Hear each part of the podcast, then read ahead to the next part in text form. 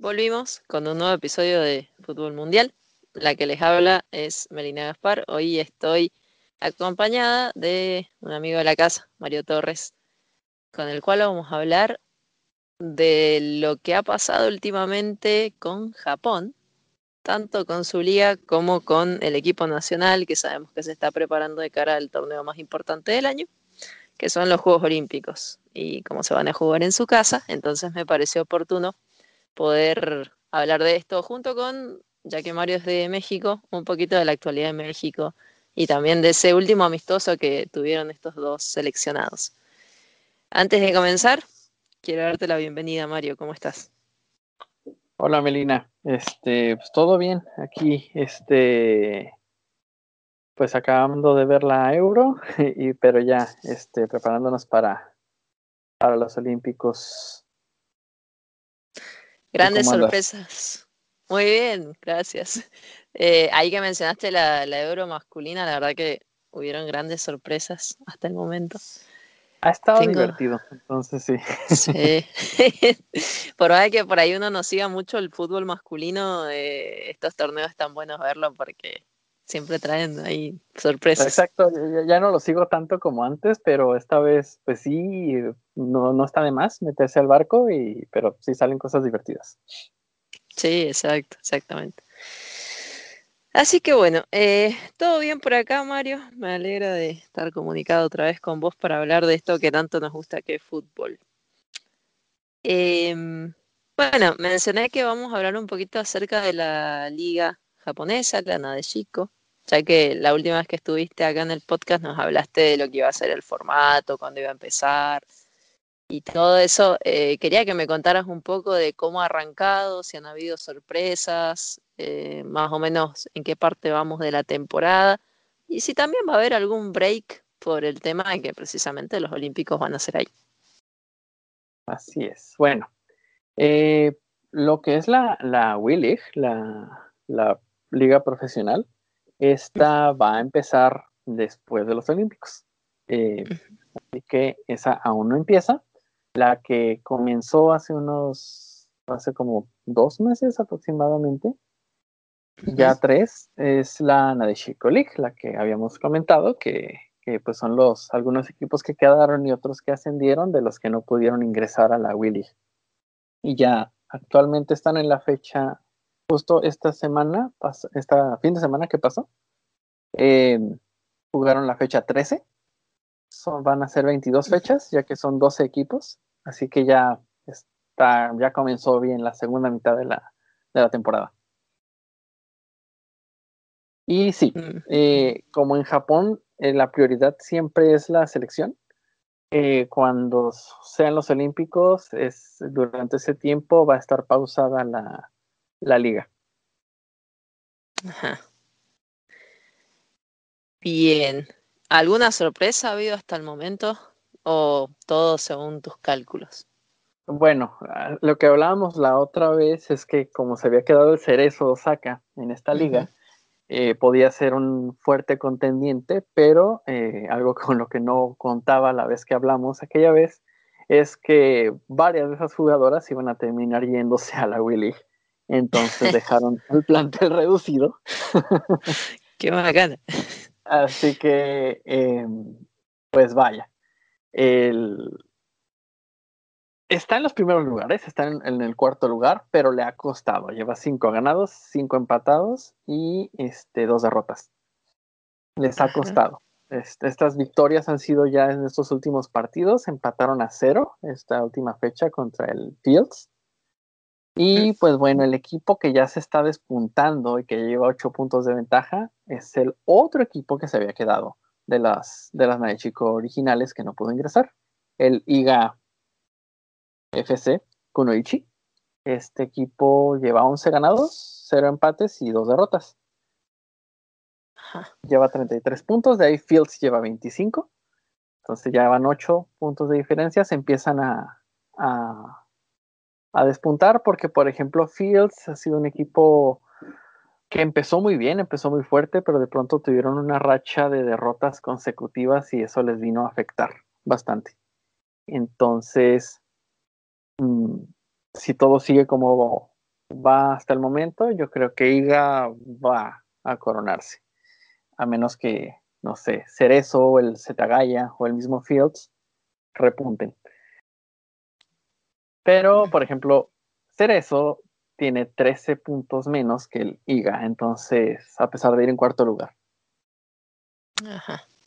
Entonces, sí, está, está complicado porque sí, muchas jugadoras se fueron a, a los equipos nuevos de la Wii League, entonces están con muchas jóvenes. Que sí, esta liga en general es una liga joven que, por ejemplo, va a estar nutriendo las selecciones menores de Japón. Ah, bien. Buen plan. Ese es el objetivo exacto. Ajá. ¿Y hay algún... de la Wii claro, también. ¿Hay algún equipo de la League al que hayan ido la mayoría o fue repartida la cosa? Eh, fue repartido, pero principalmente al el Ventus, que te había comentado que iba a cambiar de nombre. Este se tomó al, equipo varonil del Omilla Ardilla. Así es, una ardilla. De hecho, hay una ardilla en el logotipo. Este, sí, está, linda. Eh, más la mascota. Eh, varias se fueron a ese equipo y otras al Hiroshima, al San Hiroshima, que es otro equipo de los varoniles que le entraron a este juego.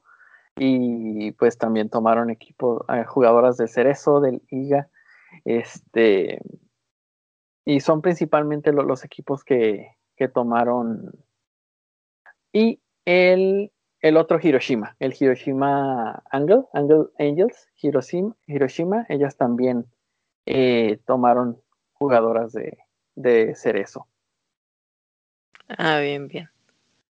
¿Y hay algún equipo que no, en la de ¿no? que no haya ganado hasta el momento sus partidos? ¿O vos ves que los que están ahí en la liga están peleando dentro de todo, que obtienen resultados dispares, pero bien?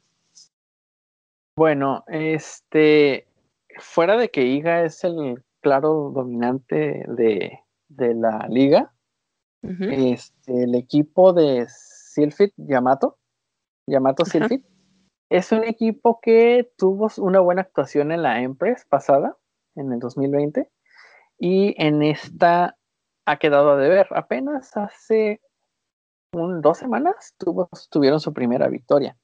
Eh, llevan seis puntos apenas. Eh, entonces, eh, es un equipo tienen un uniforme naranja, son llamativos, tienen un estadio lindo, pero si no han, este, por la actuación que tuvieron en la Empress, tenía ciertas expectativas con este equipo y no, no han quedado a...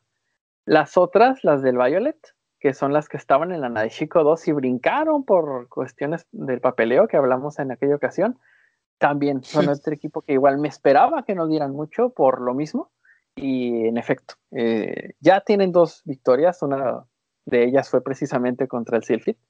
Este es otro equipo que le ha costado y también han recibido muchos goles. estos dos equipos han sido los más goleados. Y que seguramente van a descender a Chico 2 en, la, en esta campaña, si no se ponen listas. Otro equipo que también esperaba un poco más era el Esperanza Osaka que podría ser como un rival para él. Le ganaron al Cerezo recién comenzada la temporada, pero nada más. O sea, sí han tenido dos victorias, pero eh, ah, también su fútbol ha sido muy irregular. Entonces, yo digo que estos tres equipos son los que más han quedado de ver. De ahí en fuera, del Ejime que va en noveno al Cerezo Saca que va en cuarto, hay cinco puntos de diferencia entre esos equipos. Entre esos ya está parejo. De ahí brinca el Zetagaya, que va en el tercer lugar con 23, el Fields, que lleva 25 en segundo, y pues ya el líder con 33, el IGA. Esos pues ya serían dos. ¿Cómo está la situación actualmente? bueno, se, ve interesante. Eh, está bueno contar con vos porque yo la verdad que te digo que el otro día que fue el amistoso de México contra Japón, intenté quedarme despierto. Pero no hubo caso, bueno, la verdad que. A, mí me benefician esto porque los partidos de la liga japonesa, por ejemplo, estos partidos de la, de la Naishiko League, suelen ser temprano allá. y para mí es a mis nueve de la noche. Entonces ni siquiera necesito desvelarme. Eh, solo tener ese rato libre y o tenerlo de fondo y, y es todo. Claro. Sí, me acuerdo que, que, me habías comentado de que tenías ahí la diferencia horaria te beneficiaba. Igual me imagino que te va a pasar lo mismo para los Juegos Olímpicos. Va a ser uno de los pocos que no se va a desvelar tanto. Bueno, este, estaba viendo que los partidos de Japón van a ser a mis 3 de la mañana, así ah, que como es Japón, como es la, la son las anfitrionas, pues van a tener horario estelar, obviamente. Claro, oh, bueno. Entonces, pero voy a hacer el esfuerzo porque pues son olímpicos, entonces este, sí, voy a hacer el esfuerzo. Sí, sí, yo me, me, acuerdo, siempre tengo la memoria de que los olímpicos siempre han sido para desvelarse, ¿viste? Te levantas muy temprano. Así que vamos a tener que pasar por enfermos un mes para poder aprovecharlos y poder ver. No, afortunadamente, bueno, eso ya es otra cuestión. No voy a estar trabajando por esas fechas, así que no me va a afectar. ah, buenísimo, listo. ¿Qué más querés? Bueno, así que mira, se fueron varias del Cerezo. Bueno, una de las jugadoras que, que también se fue del Cerezo Saca fue mm, Saori Takarada, que ahora está jugando en el Washington Spirit. Eh, hay, hay, dos jugadoras actualmente en, en, el Washington Spirit de Japón y bueno, una de ellas es del Cerezo. Me, me, acordaba que alguna de las dos había jugado por ahí, así que por eso me puse a buscarla. Sí, de hecho ella, ella es precisamente de, de Cerezo. Es pues, muy joven, tiene apenas 21 años. Este, y que incluso es una de las que va a ir al, al a los Olímpicos. Es cierto, es cierto. Es, eh, bueno, ya que nos toque hablar de eso, nada más adelanto de partiendo de la base de cada jugadora de las que va a los Olímpicos. La base son básicamente los tres que ya conocemos, el Beleza, Inak y Uragua, y la única que no es de esos tres es Saori, que es de Cerezo. Ah, mira vos, interesante. Así que, marcando la diferencia.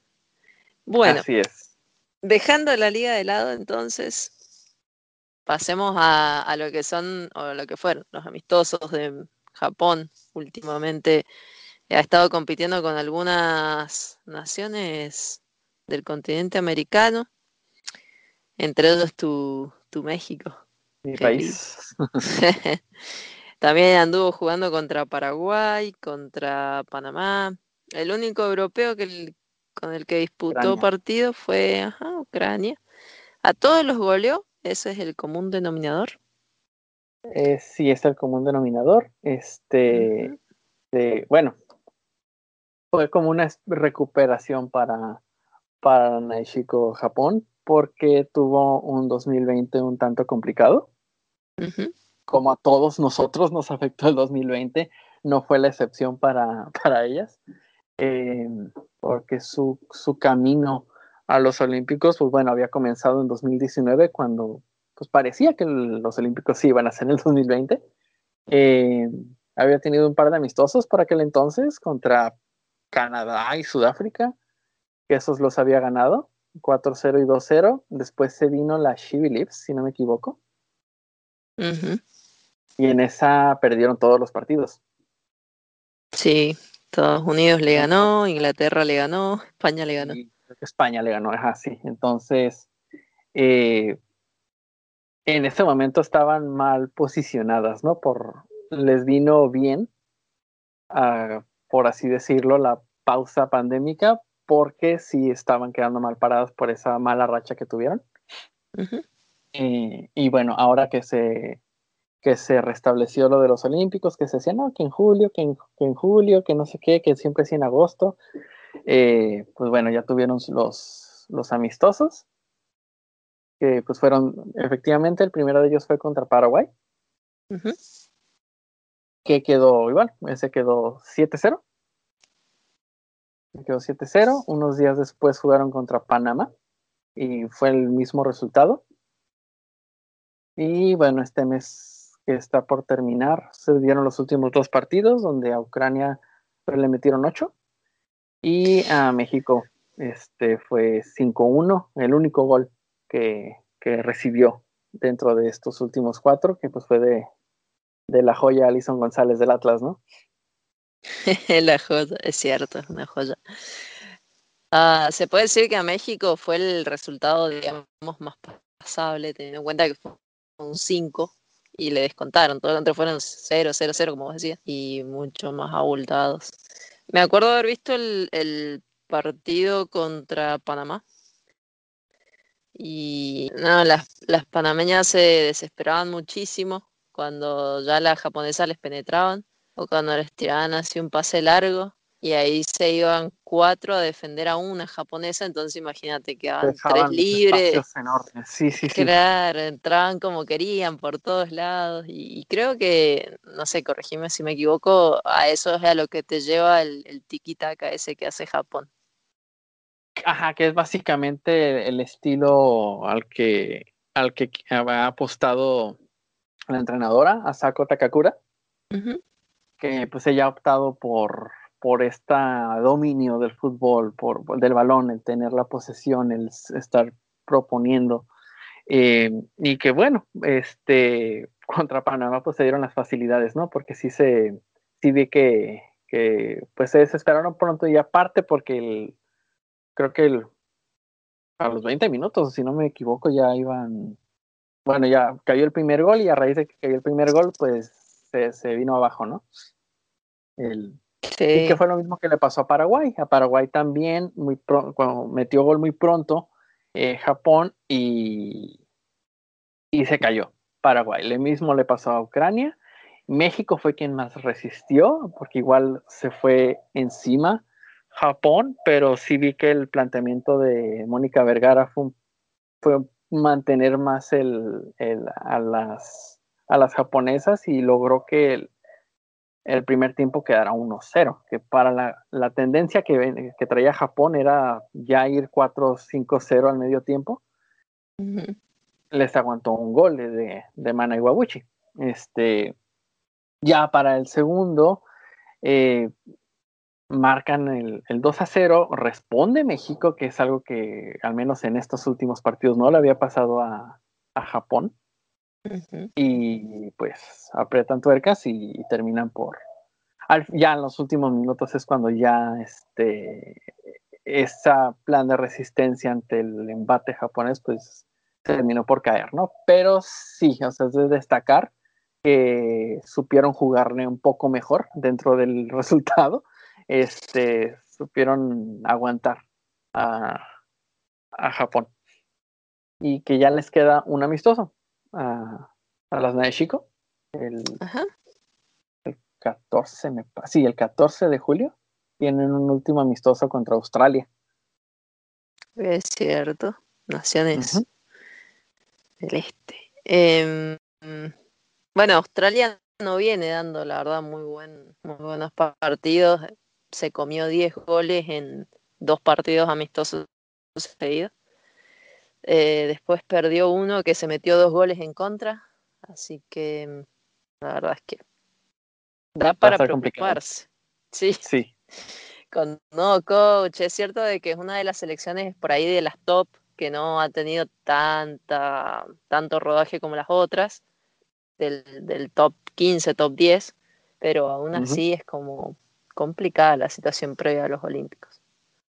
Así que no sé. Es y pues ese amistoso va a ser como clave, ¿no? Enfrentarse a las anfitrionas antes de los Olímpicos va a ser como un, una última pues oportunidad para que también se, se recuperen, ¿no?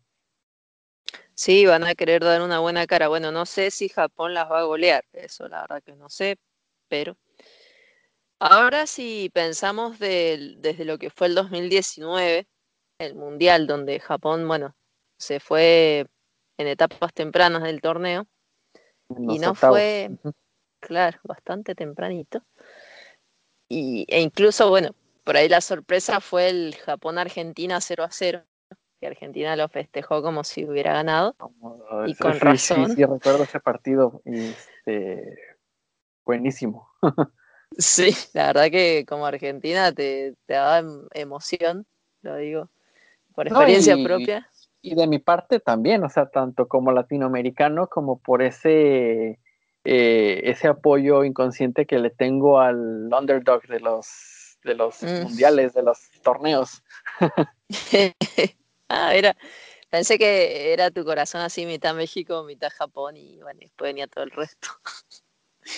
Mm, no necesariamente, o sea, está México, está Japón, igual está Corea, este, por ahí China, pero es difícil seguirlos.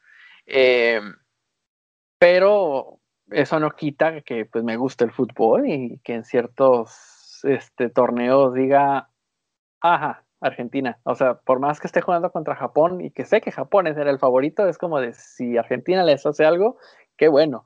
Este. Bien ahí. Bien. Bueno, de, ese torneo que Japón no, tuvo el mejor torneo, la verdad, después de haber salido subcampeón del mundo y toda la cuestión en 2015 ¿Qué evolución has visto hasta el momento? Eh, que vos digas, esto fue lo que más mejoró Japón para que ahora vuelva a ser candidato. Que hasta el momento, la verdad que todo el mundo al, que le he preguntado, nadie apunta a que Japón se quede con una medalla. Siempre es, bueno, Estados Unidos, obviamente, eh, un poco Holanda, o Países Bajos, quiero decir, eh, Suecia, Canadá incluso, pero nadie dice Japón. Bueno, es que tiene mucho que ver la, la cuestión del de, eh, boom, el boom del fútbol femenil a nivel global. Le toca justo en el momento en el que la etapa de oro y esa selección de oro que ganó en 2011 empieza a, pues a envejecer, por así decirlo. Porque ese mundial de, de 2019 es donde ya eran, la mayoría de las jugadoras ya estaban, o sea, ya había envejecido y necesitaba, se necesitaba ese cambio generacional que les tocó, porque estaban las, la base ya veterana y las nuevas todavía muy, muy, muy jóvenes. Entonces, em, se notó, o sea, se notó, porque todavía en el de 2015, pues bueno, llegaron a la final este, les tocó la goleada en la final, pero dieron un torneo bastante bueno. Este, pero les toca eso, les toca esa, ese cambio generacional y al mismo tiempo, cuando ya más ojos empiezan a ver el fútbol femenino en estos mundiales, les toca este Japón que cae en octavos ante Holanda. Eh, y pues la mirada ante estos primeros ojos es como de, ah, pues no es fuerte eso es como lógico, ¿no? Ves que gana Holanda, ves que llegan otros equipos y pues vas a irte por esos equipos, ¿no? Porque incluso Australia no era tan fuerte antes, también es reciente su, su alzamiento y pues hay gente que se inclina por Australia porque es quien levantó en esos momentos del boom del, del fútbol femenil así a nivel global. en México sacan liga femenil, en varios equipos europeos top empiezan a sacar su versión femenil. O sea, yo siento que tiene mucho que ver eso para la percepción del, del, público en general. Porque, pues bueno, tú y yo sabemos que pues, Japón es de los pioneros en esto de la fútbol femenil, pero pues es como también Suecia, Noruega, ¿no? Que también fueron grandes por años, pero ahora no. Y no se les suelen tomar en cuenta ahora.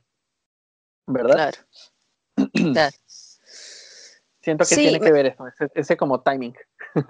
Claro, y la otra es que por ahí el, fútbol está muy mm, centralizado en lo que es la parte oeste del mundo y no tanto la este.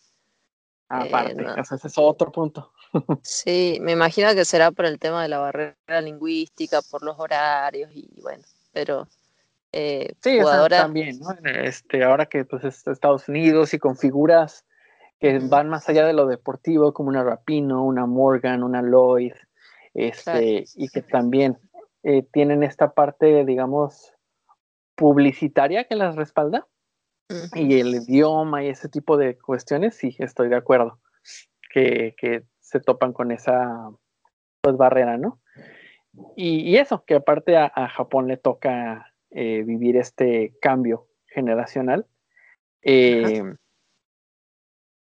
que es ahora lo que, contestando tu otra pregunta de qué es lo que ha crecido, pues es más bien la madurez de esas jóvenes que fueron campeonas sub-17 en 2014 y sub-20 en 2018, como una Yui Hasegawa, una Hina Sugita, una Yushuko Kyokori, eh, no, Shiokoshi, este, Risa Shimizu, estas jugadoras que fueron campeonas eh, juveniles, ahora ya están en sus 20, 23 años, 24, 25, eh, unas todavía 21, y ya están como que en esa edad para pues poder cargar en sus hombros la, pues el peso de lo que dejó aquella Ana de Chico del 2011. y tienen unos zapatos grandes que llenar. Hay sí, y más ahora con la convocatoria actual. Ajá. Eh, Amana Iwabushi ya se le era el número 8, era la número 8, perdón, y ya le dieron el 10. El 10 que era de la legendaria Omar Esawa. Entonces, eso, eso, es como que lo, simbólico, ¿no? De esta nueva convocatoria. Claro. Eso te iba a preguntar si, si alguna de las jugadoras que vos ves de las 18 convocadas, o bueno, de las 22, pues son cuatro más, em, la ves así como para decir, bueno, ella puede llegar a ser la próxima, Omar Esawa. Está bien, nunca se va a igualar, pero alguien así que sea determinante, que lleve ese espíritu. Pues ese espíritu, pues creo que son a las que ya te había comentado cuando me hablabas quiénes son las mejores de la Chico League, cuando era la principal. Te había dicho unas cuantas jugadoras y sigo con esas jugadoras eh, porque así lo han demostrado. Eh, una de ellas es el tridente que ya dejó la Chico League, bueno, ya dejó Japón y se inmigraron a, a, bueno, estás por un lado es ahorita Karada, ¿no? Este, que pues se fue a Estados Unidos.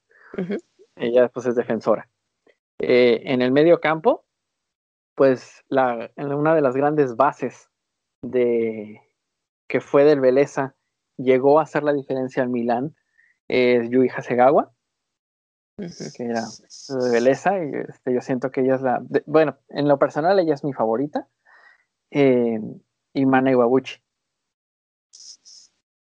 La del Arsenal, recientemente. La de, la de Aston Villa, ahora del Arsenal. Este, y pues, para no dejar de lado, está también Mina Tanaka, que ella este, dejó también al INAC. Sigue, sigue perteneciendo al INAC, pero se fue en préstamo al Bayer Leverkusen, a la Bundesliga.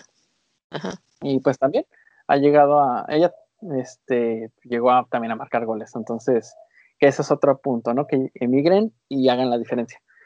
Y es lo que estas tres jugadoras, Iwabuchi, Hasegawa y Tanaka y Saori, cuatro jugadoras, perdón, es lo que han hecho. Claro. Y aparte está Yuka Mumiki en el Rain. Claro, también. Igual mejor no hablemos del Rain porque está yendo muy mal. Así que ese será tema de otro podcast. Em, con respecto a Mana, tengo una curiosidad, no sé si vos la sabés, a mí me da mucha fiaca buscar, pero he visto que es muy amiga de mm, Vivian Midema. Ah, y ¿tenés idea de dónde salió esa amistad? Porque yo me puse a pensar y la verdad que no sé dónde jugó, o sea, dónde jugaron estas dos jugadoras todos los clubes por los que pasaron. Pero yo me preguntaba de dónde se conocen. En Bayern Múnich. Ah, de ahí. Ok. Estuvieron juntas en Bayern Múnich. Ahí jugó tres años Mana Iwabuchi antes de regresar al. Bueno, es que te digo, Mana Iwabuchi ah, estuvo. Ella salió del Beleza. Ajá. Este, o sea, para variar de dónde, ¿no? Este. de ahí estuvo cinco años en Alemania. Estuvo primero, creo que en Hoffenheim, me parece. Sí, duró como dos años en. Creo, que es Hoffenheim, si me equivoco, después te corrijo. Y estuvo en Bayern Múnich. Este, ya de ahí volvió a Japón y de ahí este, regresó. bueno, ya volvió a Europa para la Aston Villa. Y ahí en Bayern Múnich es donde se hizo eh, amiga de Miedema y que también se dio esta escena durante el Mundial, ¿no? Cuando Holanda elimina a Japón, ese famoso abrazo de consolación de Miedema a, a Iwabuchi, porque Iwabuchi también falló una muy importante en ese partido, pues ahí es que se dio más clara la, amistad que tenían ellas, que tienen. Claro, sí, es el Hoffenheim. Muy bien. Eh, Sí, igual em, una cosa que me olvidé decir de ese mundial, cómo se va a Japón que le cobran una mano a Saki y no sé, mira, mirando las repeticiones no, no me pareció mal como que la mano estaba muy pegada al cuerpo, pero bueno. Así como los mexicanos este, en el varonil están traumados con no era penal de Robin, yo estoy traumado con este no era penal de... Exactamente. O sea, este es uno de mis traumas personales y que sí. sí, no, tal cual, fue para mí una injusticia, pero bueno, cosas a mejor. Eh, y por ejemplo, ella ella sí va a estar, es de las pocas veteranas que se quedaron en, esta nueva convocatoria. Eh, lo interesante es que eh, es que la, entrenadora, este, Takakura, dejó a tres veteranas y una en cada posición. O sea, en lo que va a ser la capitana indudable, que es esta Saki, y ya acaba de dejar a Lyon, ya va al Bayern Múnich. Este, va a ser la capitana y pues, pues, la gran líder, porque tiene que haber una gran líder a pesar de que la base sea este, joven. Eh, en el medio campo es Emina Kajima, que pues ella es del INAC, pero ya también tiene la misma edad, es de la misma generación, 30 años. Y en la delantera está Yuika Sugasawa, del Uragua, que pues bueno, ella, eh, si bien no ha salido de este, de Japón tampoco, es una delantera constante, es de las que yo llamo una chicharita, de las que tal vez a la hora del dominio en el balón y todo eso no aporte mucho, pero a la hora de estar donde tiene que estar para rematar, ahí está. Este, y eso la mantiene ahí, porque mete goles cuando, este, cuando es necesario. Está bien, eso se necesita siempre. Si, hay rebote, si hay algún poste o algo, ella va a estar ahí y lo va a meter.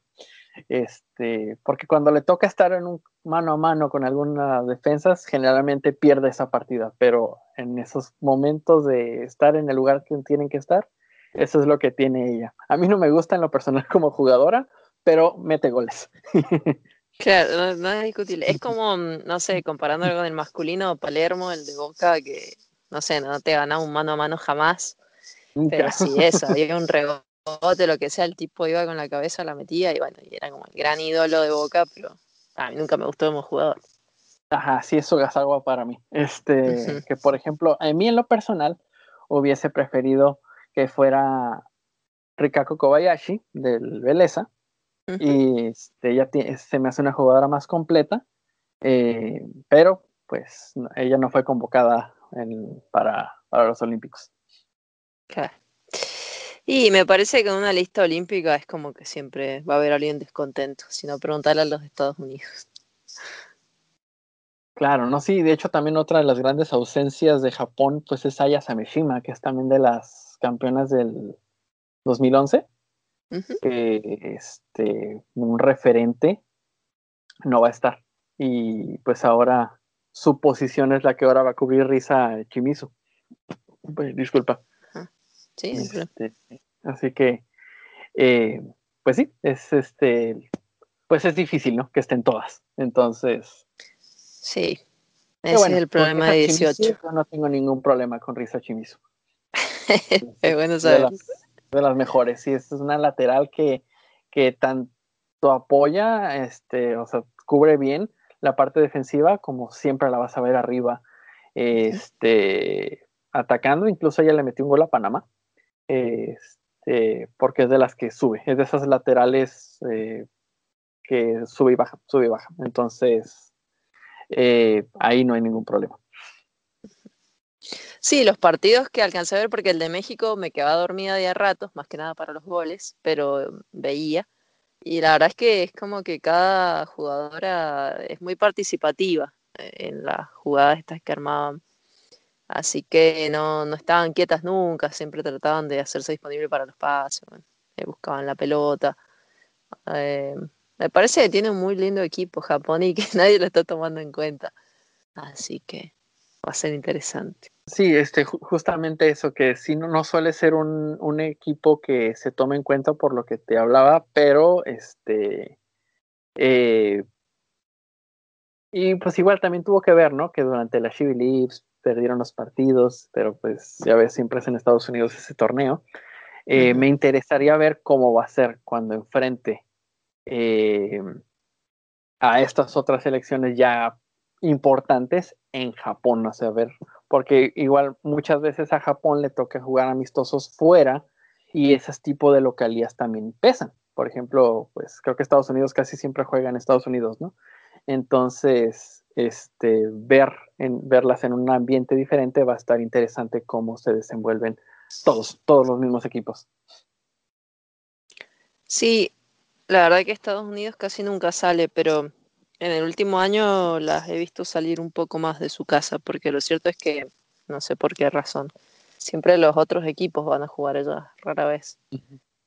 y más si hablamos de equipos del continente americano, ya sea Sudamérica, Centroamérica, Caribe, lo que sea, todos van a jugar para allá, no, van a salir. Ni siquiera Canadá, que están ahí al lado. Sería lindo. Exacto. en Canadá, Pero, pero no, no, no hay caso, no hay cómo sacarlos. Así que sí, el tema de la localía y bueno, también dijeron que iban a dejar entrar fans locales al estadio, o sea que no van a permitir turistas, pero sí fans locales. Así que. Y eso pesa, porque el, el, el, aficionado japonés no es igual de ruidoso que un latinoamericano un, este, o un africano, pero sí tienen su fiesta. Entonces, eso va a estar interesante. Claro, sí, cada uno a su manera, pero sí, el apoyo se va a sentir. Em, bueno, pasemos a los rivales que, a los que va a enfrentar Japón. En el grupo E es donde le ha tocado estar contra Canadá, eh, el equipo GB, eh, Gran Bretaña, y Chile. De buenas a primeras, creo que obviamente lo más accesible viene siendo Chile. Y Luego vienen de Gran Bretaña, la verdad que no sabemos qué esperar porque sabemos que es una especie de rejunte. Es un combinado de Escocia, Gales, Irlanda del Norte e Inglaterra, ¿no? Entonces. Eh, no, eso es lo más gracioso. Bueno, se, esperaría, pero pues va a ser prácticamente Inglaterra, ¿no? Exactamente, y una, no sé si eran tres Escocia, ¿no? Ajá, sí, sí. Ya te voy a decir cuáles, cuáles son las cosas a las que han metido. Pero creo que el principal problema por ahí es el tema de la coach interina que han metido.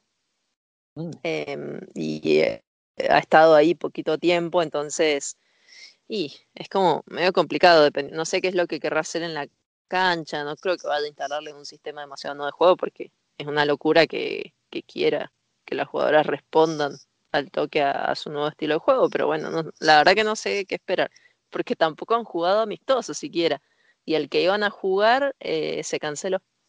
También. Iba a ser contra China, ¿no? Sí, y se canceló. Así que la verdad que no sé qué esperar de, Gran Bretaña. Las escocesas que van a ir eh, eh, son Kim Little, que a mí me encanta como jugadora, pero el problema son las lesiones de ella. Caroline Weir y esas dos de entrada. Pero sí, prácticamente es Inglaterra más dos o tres. Así que no sé cómo ah, ves vos el grupo, lo ves complicado, lo ves accesible. ¿Qué te parece?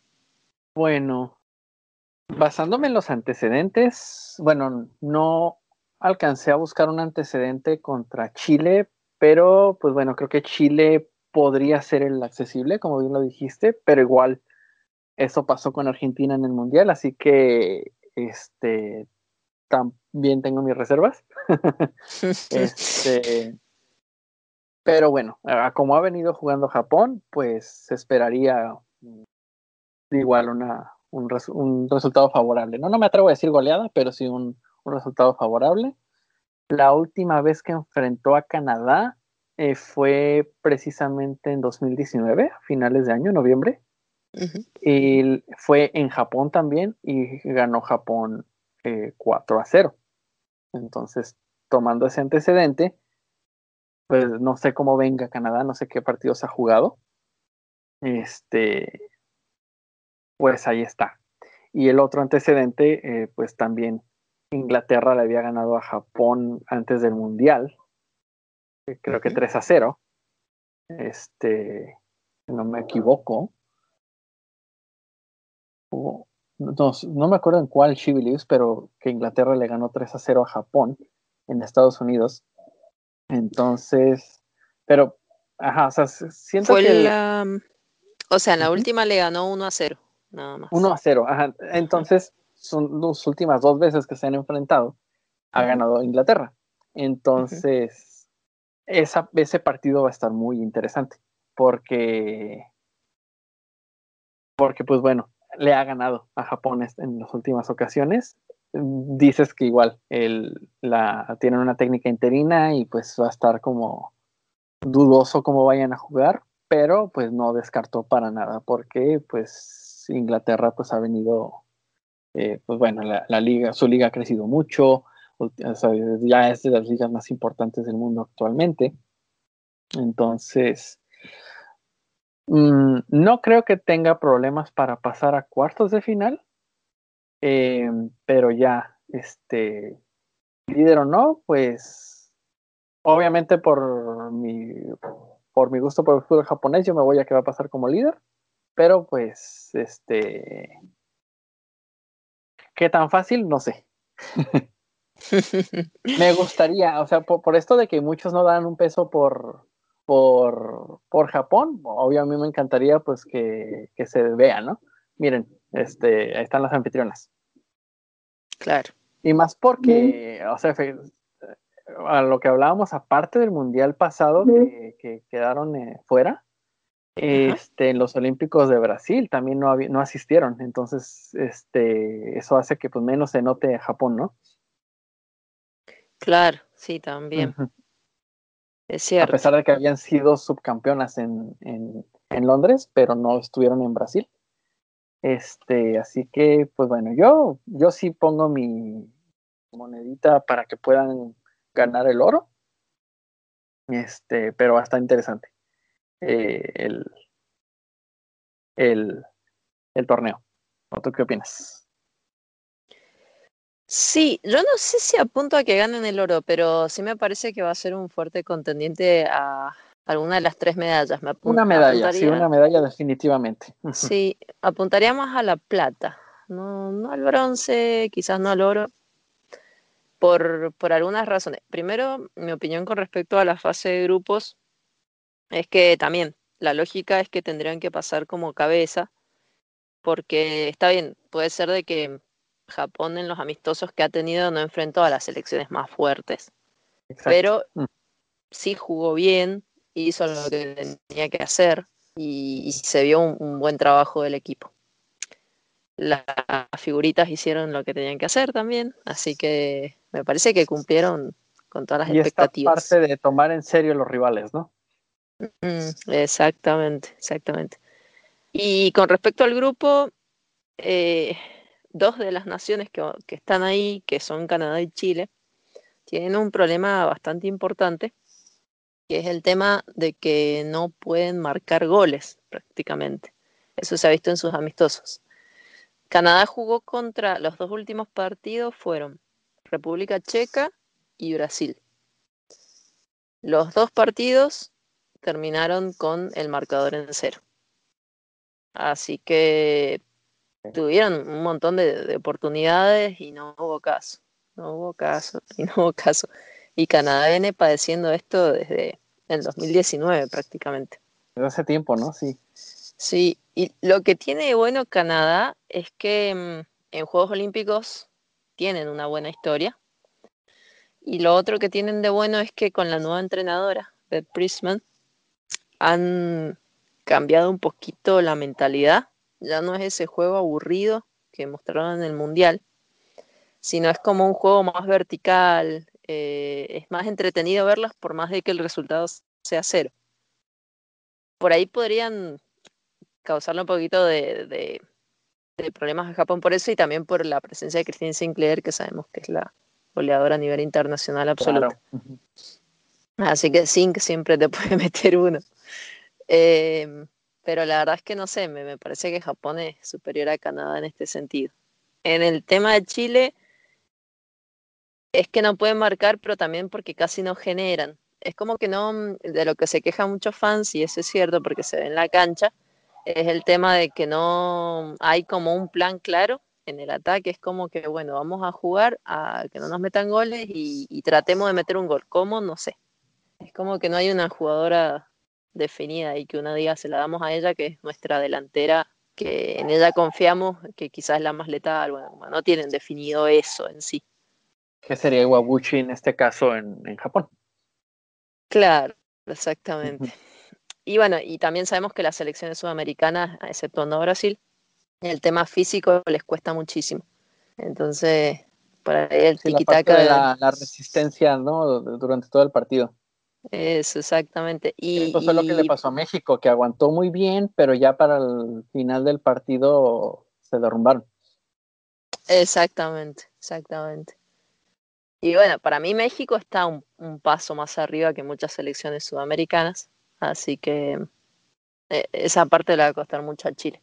Por ahí la, puede llegar a salvar el tema de su arquera, ¿cierto? Endler, pero Endler tampoco no es imbatible, vimos, bueno, vos no lo viste, pero yo sí vi que en el partido contra contra Alemania, el anterior a ese, que no me voy a acordar ahora cuál fue el rival, eh, perdieron 1 a 0 y fue porque también una de las razones fue que Endler salió mal. Entonces, Ucrania, ese fue el, rival. Eh, eh, Endler trató de salir a cortar y nada, la dejaron pagando. La delantera ucraniana la dejó pagando mal. Mirova, me acuerdo el nombre y todo. Así que mm, no es imbatible. Endler es muy buena, pero no es imbatible. Así que para mí está bien. Y bueno, y lo otro de Gran Bretaña, que yo te decía que no, no, no sé qué esperar honestamente de Gran Bretaña. Tiene muy buenas jugadoras, obviamente, pero de ahí a que haga un buen papel, bueno, eso está por verse. A todo esto, Inglaterra llamó. ¿Ah? Sí, o sea, eso ya se verá a la hora de la hora, ¿no? Claro, o sea, siempre te puede sorprender, porque imagínate, tienen a, bueno, ya te dije Kim Little, eh, que a mí me encanta en el mediocampo, pero todo depende de si está sana o no para ponerla. Ellen White, que fue la que fue una de las goleadoras del Mundial. Frank Kirby, que está pasando por un enorme momento, fue una de las goleadoras de la liga inglesa, goleadora del Chelsea. Em, tienen muy buenas arqueras también. Em, defensoras, bueno, Lucy Bronze, si bien no es la misma que vimos en el 2019, pero sigue siendo Lucy Bronze. Eh, Leah Williamson, Williamson, una de las mejores del Arsenal, entonces como que tiene buenas jugadoras, pero bueno, de ahí a que pueda hacer algo. Para mí pasa de, fase de grupo, pero no sé. Apuntaría a que se cae antes de semis. Pero bueno, todo puede pasar. Sí, claro. Así que bueno. Bien, em, no te alcancé a hacer la pregunta de rigor, que era ¿a qué apuntabas vos en los Olímpicos con respecto a Japón? Ya dijiste a medalla. Pues voy medalla, este, o sea, sí, o sea, una medalla mm, se llevan de, de, cajón. Eh, me encantaría apostar por la de oro, pero pues está un Holanda que está bueno, han tenido esa, desde que fueron campeones de Europa, han tenido como que ese toque, ¿no? Este, está pues obviamente Estados Unidos, que pues siempre es, este, nunca lo puedes descartar a Estados Unidos, ¿verdad? Claro, exacto. O sea, bicampeonas mundiales, este, mm, o sea, no las puedes descartar, entonces tampoco hay que decir, bueno, la tiene fácil Japón para tener el oro, pero si una oportunidad tiene para el oro es esta. Es cierto. Sí, yo la verdad es que no sé qué pensar, porque pasa que Estados Unidos se hace grande en torneos importantes, pero bueno, sabemos lo que le pasó en 2016. Pero también los amistosos que ha tenido últimamente dejaron bastante que desear. Pero no sé, confío en que igual van a conseguir el resultado. Es como que. Es como, no sé, siempre pienso en, en Alisa Nair, que es la, arquera titular. Y en la liga, la verdad que es una de las que menos resalta. Pero. es que he notado mucho que con Estados Unidos pasa que luego, ah, por ejemplo, en el mundial pasado, noté que, no sé, por ejemplo, Francia este, venía jugando muy bien, pero siento que el tener enfrente a Estados Unidos algo las movió y las terminaron superando. Y siento que eso también tiene que ver en la parte de la mentalidad frente a, a enfrentarte a las que, pues, nadie te duda que es la selección a vencer en todo competición internacional femenina. Sí, por eso para mí es una pena que no esté España, porque España fue la única selección, Inglaterra también, pero es como que con Inglaterra vos sabes que ya van a perder, tanto ya sea hombre o mujer. Lamentablemente. Eh, perdón si hay alguno que escuche esto y es fan de Inglaterra. Eh, pero lamentablemente it's not going home, así que. Eh, pero el único que le salió a jugar como de, de tú a tú, como dicen los españoles, fue precisamente España.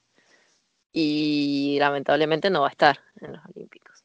Aparte, viste que las españolas vienen con todo el hype porque el, equipo, la base del equipo es Barcelona y Barcelona ganó todo. Acaba de ganar la Champions. claro, arrolladoramente la triple corona y que Alexia Putella ahora es una de las mejores. Claro, invicta, exacto.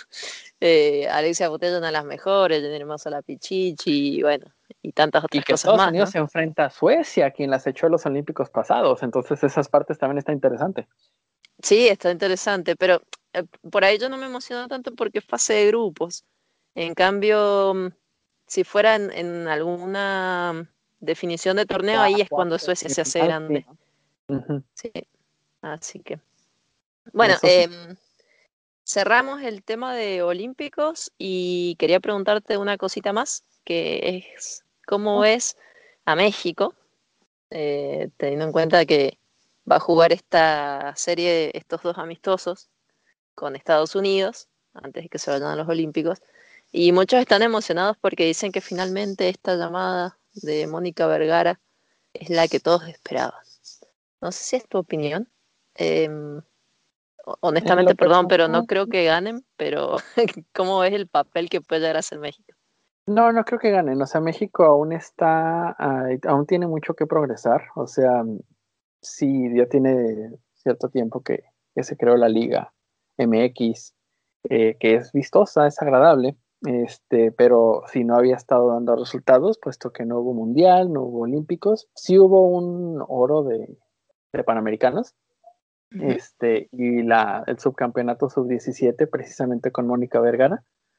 Em, pero a nivel mayor, pues todavía se estaba, por un lado, estaba el legado Cuellar, que Cuellar, pues sí, por un lado, eh, en su momento eran los únicos que a los que les dejaban el mando de la selección femenil, pero pues a largo plazo pues no, no aportó gran cosa, ¿no? Entonces, sí, no, no se estaba viendo mucho resultado en, en México, por más de que hubiera liga, por, pues por varios factores, ¿no? Yo creo que por un lado, este, algo que habíamos comentado antes de empezar el, podcast, la parte de la migración de jugadoras, que de pronto como que entre que no las dejan ir y como que entre también se quedan porque por cierta comodidad al estar en una liga local.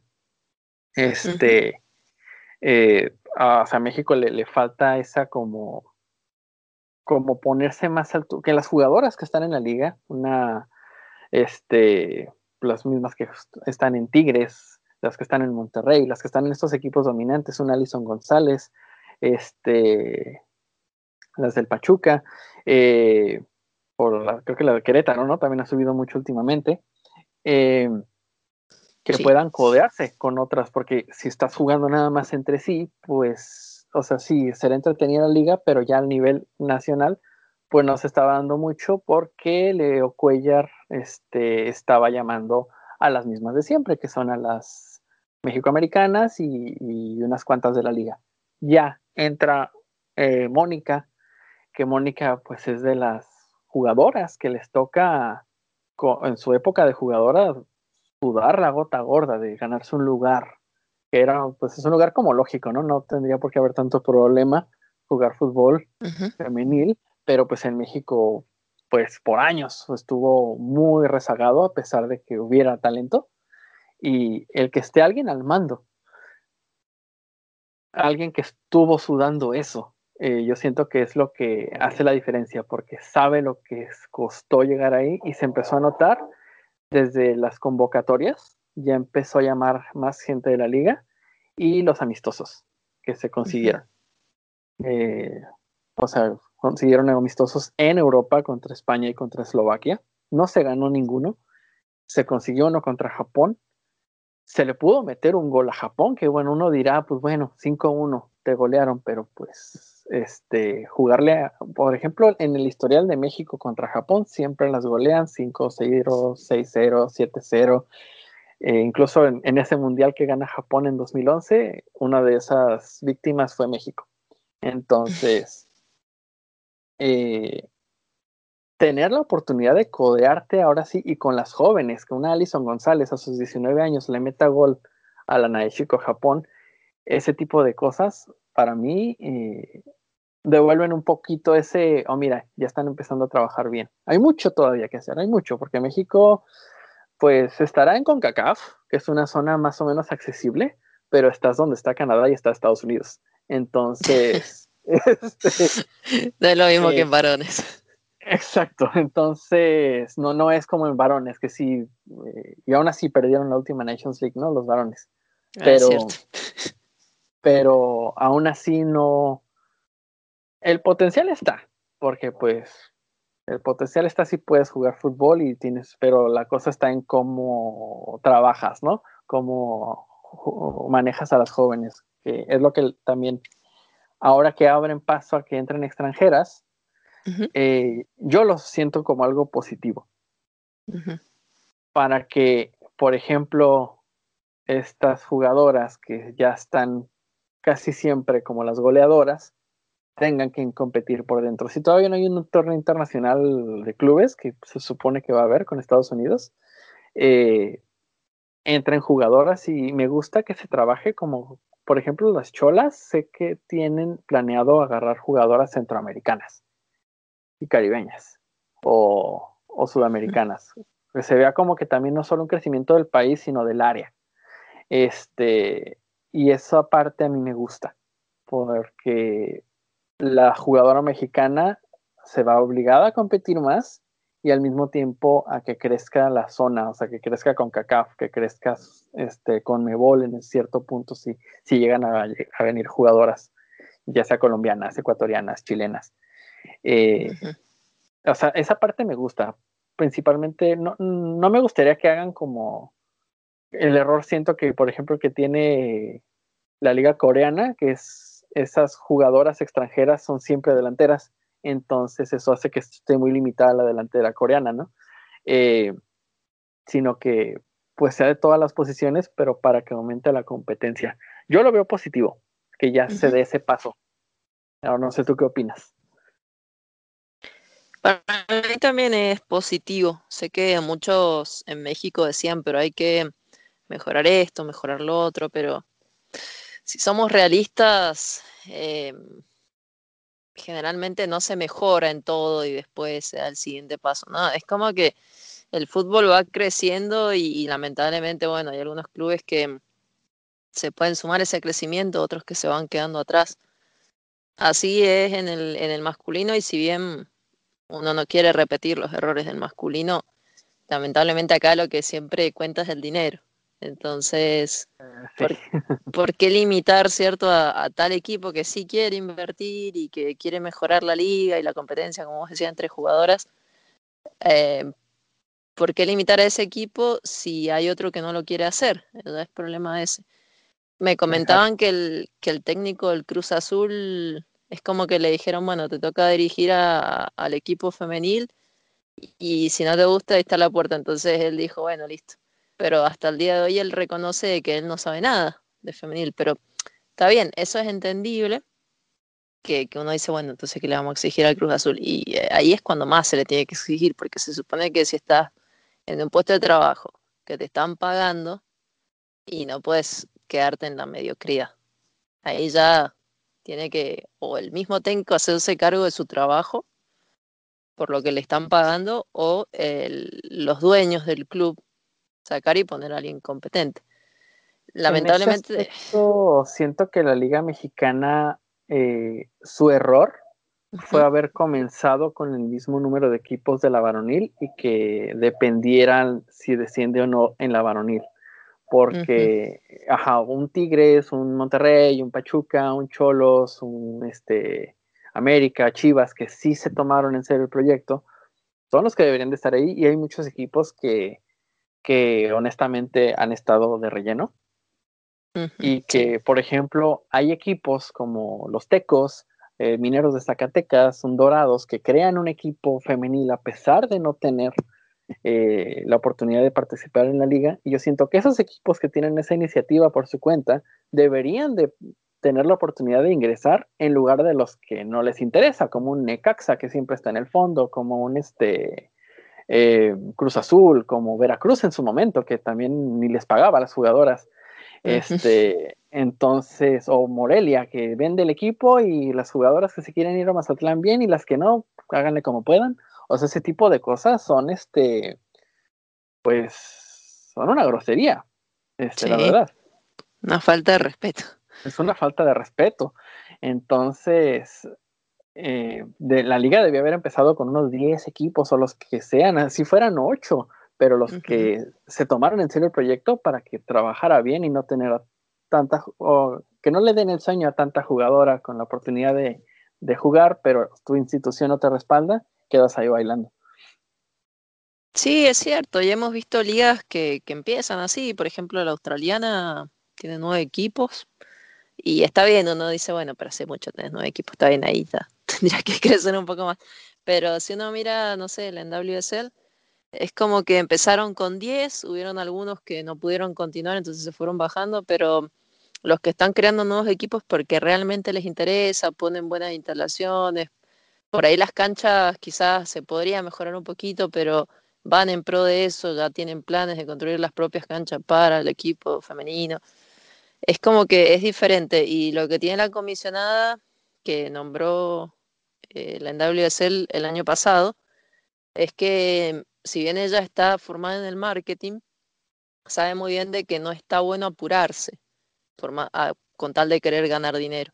Entonces ha pensado muy bien en lo que son los equipos de expansión, para qué mercado nos vamos, eh, se puede poner acá algo que sea rentable y todas esas cosas. Entonces, está bien, hubieron equipos que sufrieron en el pasado, pero lo que se ha visto desde el 2020, la verdad que ha estado muy bien e incluso fue la, primera liga en Estados Unidos y una de las pocas del mundo que anduvo jugando en pandemia, ah, ya apenas tres semanas creo que pasaron desde que se anunció que cerraban todo. Y bueno, y lo pudo hacer y, si bien un equipo desapareció, esas jugadoras se las llevaron a otro estado y ahí les dieron un, buen ambiente. les dieron respaldo, pues eso es lo, importante. Exactamente. Y, bueno, y ahora hay dos nuevos equipos que se van a sumar el año que viene, más el que ya se sumó este año, que es el de Racing Louisville.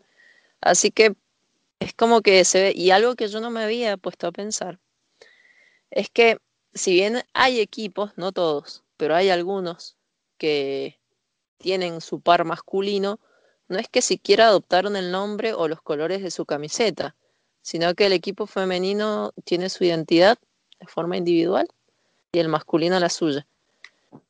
Entonces, eso la verdad que eso, como Portland o Houston, si bien comparten los colores por ahí, es como que las identidades son separadas. No, no se llama Houston Dynamo femenino. Es como uno es el Houston Dash y el otro es el Dynamo. Dynamo. claro. Entonces es como que. Es algo que falta en México, o sea, eh, esa parte cultural del fútbol, como que aquí es más, este, y a ver si no me le echan mis, compatriotas,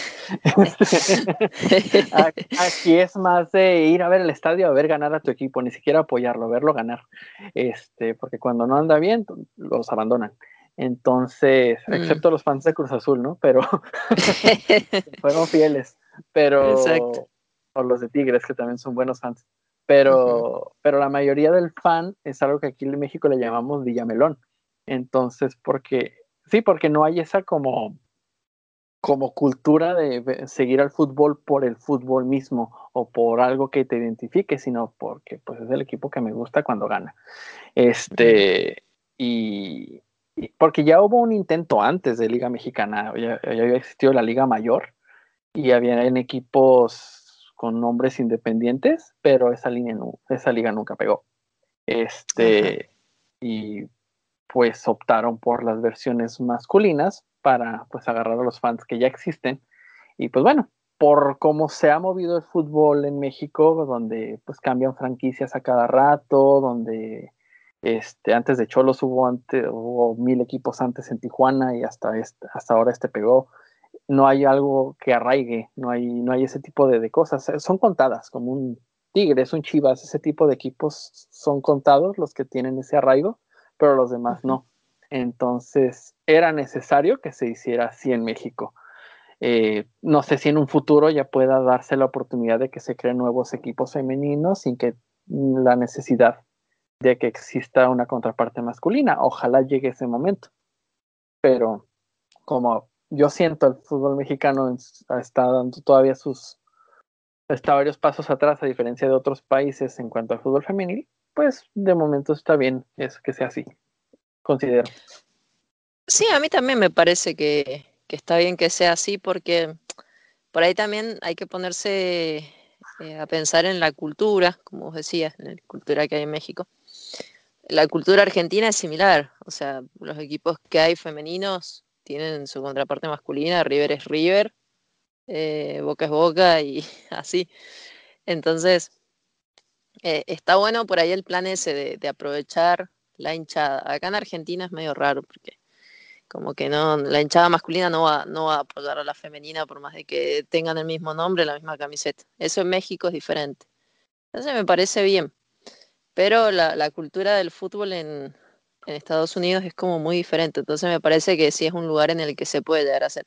Incluso los fans de Houston no son tantos. Y eso que siempre juegan en el, en el BBVA Stadium y, no va mucha gente, muy diferente en Portland. Entonces también hay que tener en cuenta los estados, porque no en todos los estados se apoya de la misma forma. Así que Y porque en Estados Unidos no todos los estados son futboleros. Exactamente. porque Estados Unidos pues también tiene su béisbol, tiene su fútbol americano, su básquetbol, el hockey, este, o incluso la lucha libre, ¿no? Eh, y que, bueno, esta parte identitaria, pues es algo que también está un poco mezclado en, en, en Japón, que tiene algunos cuantos equipos con versión masculina y tiene muchos otros independientes. Claro. Sí, eh, sería muy interesante hacer un análisis a nivel mundial de cómo es la cuestión y las hinchadas. Eh, seguro nos diría mucho de la cultura de cada país. Y hay un detalle de, esto que no sé tú qué opines cuando hay estas contrapartes masculinas, este, bueno, que se crea la femenina a partir de la masculina, ¿tú consideras que es apropiado? Por ejemplo, nace la liga femenina, ya sea en Argentina y en México. Nuevos equipos, pero ¿consideras que es apropiado decir Chivas América Femenil y Boca River Femenil son clásicos? Eh, no, porque para mí los clásicos se construyen con la historia. Exacto, opino lo mismo. Siempre hay una discusión ahí con, por ejemplo, Portland, que es el equipo que yo sigo. Eh, Portland tiene su rivalidad muy marcada con Seattle. Y como que siempre que juegan, ahí hay rivalidad. Pero eh, por la historia de lo que es Portland Thorns, no, no las dos ciudades ya, sino lo que es el equipo, Portland Thorns, es como que la mayor rivalidad la desarrolló contra el equipo de North Carolina. Y bueno, muchos dicen no, porque bueno, los que viven en Portland es como que sienten más esa rivalidad con la ciudad de al lado. Pero los fans eh, internacionales o los que no viven en Portland se dan cuenta de que como que el odio es más marcado con North Carolina. no, hay Forma de, no hay forma de hacerles entender que con Seattle por ahí es el derby o no, ni siquiera es derby porque no están en la misma ciudad, pero es como que es por la zona geográfica, pero no porque... La rivalidad, pero más bien regional extradeportiva, ¿no? Exactamente, que un poco se traslada a la cancha, pero, mm, no es exactamente lo mismo ese odio, esa gana de ganar que contra North Carolina. Pero bueno, es un tema muy abierto a discusión. Sí, sí, Depende mucho. hice la pregunta porque está interesante porque es difícil dar un como veredicto, ¿no? Sí, mucho depende de si vivís en el lugar, cómo lo sentís, ¿viste? Como Pero las jugadoras mismas, en el caso de Portland, han dicho como que a North Carolina lo odiamos y nunca han dicho eso del Rain, que antes era Seattle Rain, ahora es diferente. Em, nunca dijeron nada del otro equipo. Está bien, siempre que se juega contra ese es como que hay que ganar, pero no es. Pero porque hay que ganar todos los partidos, ¿no? claro, porque hay que ganar porque la ciudad y esto y lo otro, pero no porque las odiamos. ¿Viste? Como dijeron contra North Carolina. Como odio deportivo, ¿no? Eso, exactamente. Así que mm, sí, es un, es un tema interesante. Bueno, Mario. Vamos a, cerrar acá este episodio. Hemos hablado largo y tendido. Yo me entretuve mucho, no sé si vos la pasaste bien. Lo disfruté bastante. Me alegro. Muy bien. Bueno, seguramente te voy a tener de invitado regular una vez que arranquen los Olímpicos para hablar acerca de cómo va haciendo sus performances Japón. y ya que arranque la Willy, que termine la Chico y que por ahí se meta la la este la Empress en diciembre. También, también. Tenemos un calendario bastante apretado. Y esto sin mencionar la liga coreana, que es una que sigo mucho también. También, exactamente. Nos vas a tener que hacer un resumen y hablarnos acerca de, de esas ligas. Cuando gustes. Buenísimo. Bueno, acá cerramos entonces el episodio del podcast. Gracias por escucharnos y hasta la próxima.